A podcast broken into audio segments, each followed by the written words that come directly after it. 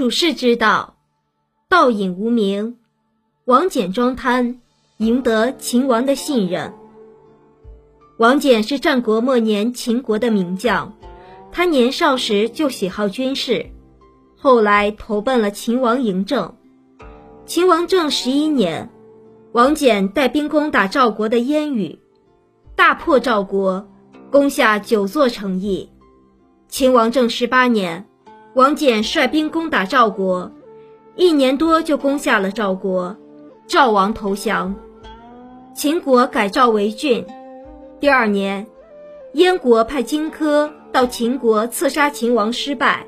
事后，秦王派王翦攻打燕国，燕王喜逃到了辽东，王翦就平定了燕国都城蓟而返回。不久。秦王派王翦之子王贲攻打楚国，楚兵战败。转过头来又进击魏国，魏王投降，于是平定了魏国。公元前二二六年，秦王正准备出兵讨伐楚国，在讨伐楚国之前，嬴政想听听几位大将的意见。他第一个找到了李信，李信年轻力壮。曾带着几千名士兵追逐燕太子丹到盐水，最后打败燕军，捉到了太子丹。秦始皇认为李信贤能勇敢，便问他道：“我打算攻打楚国，将军估算调用多少人才够？”“二十万足够了。”李信回答道。秦王又问老将王翦，王翦说：“非得六十万人不可。”听完王翦的话，嬴政认为王翦年老胆怯，于是任命李信为主将，蒙恬为副将，率领二十万大军讨伐楚国。王翦的话不被采用，就顺水推舟，推脱有病，回到老家平阳养老了。第二年，秦军开始攻打楚国，最初李信和蒙恬均进展顺利，二人分别在平舆。和寝邑大败楚军，这时李信又乘势攻下了燕郢，继而向西前进，打算与蒙恬在城父会师。楚军知道了李信的意图，便趁此跟踪李信的军队，三天三夜不停息，终于击败了李信。李信损失了两个军营和七个都尉，惨败而回。秦王听到这个消息，非常生气，后悔当初没有听王翦的话，迫不得已，他只好亲自乘车奔往平阳，来到王翦的家，见到王翦道歉说：“寡人没有听从将军的建议，李信果然使秦军蒙受了耻辱。现在听说楚军一天天向西逼近，将军虽然有病，难道忍心抛弃了我吗？”王翦回答道。老臣病弱疲乏，昏聩无能，希望大王另选良将。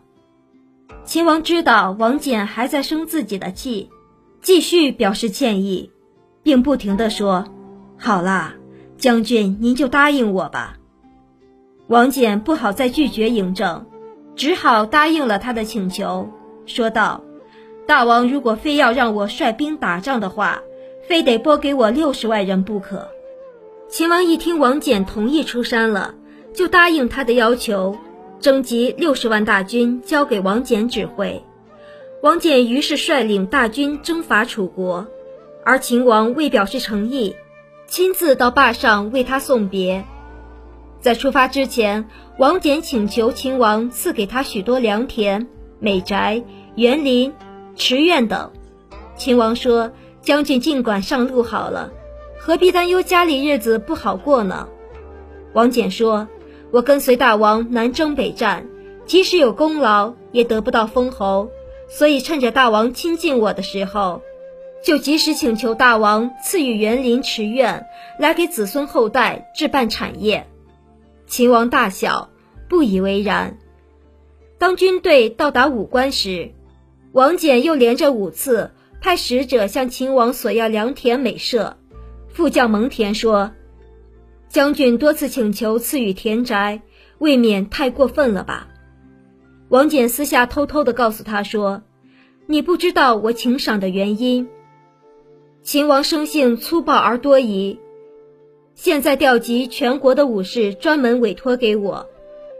我不用多多请求赏赐田宅，给子孙置办家产来表示效忠秦王的决心，难道反而让秦王平白无故的怀疑我吗？王翦通过请赏田宅的方式，终于失去了秦王的怀疑。这样一来，他就可以放开手脚，指挥对楚国的战争了。在这篇故事中，王翦看出了秦王的多疑性格，所以故意暴露贪欲。自轻自贱，才赢得了秦王的信任。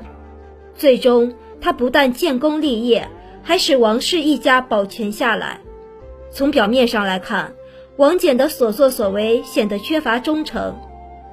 他一会儿装病避战，一会儿又向君王索要良田美舍，贪得无厌。其实，王翦这样做也是迫不得已。有句话说：“木秀于林，风必摧之。”王翦有智谋，他深知秦王多疑残暴，一旦自己手里掌握了六十万重兵，秦王一定会心存戒备，担心王翦拥兵自重，威胁自己的统治，而秦国的大臣也会嫉妒他，定然会在秦王面前诋毁他，所以王翦便施用大白若辱的心理战术，给秦王嬴政制造了这样的假象。王翦以年迈之躯率兵征伐楚国，不过是为了凭着战功获得良田美舍，并没有什么野心。这个心理战术的运用收到了一举两得的效果。他一方面打消了秦王的疑虑，保全了自己；另一方面，他手里掌握了军队的指挥权，便可以大展手脚，取得战争的胜利了。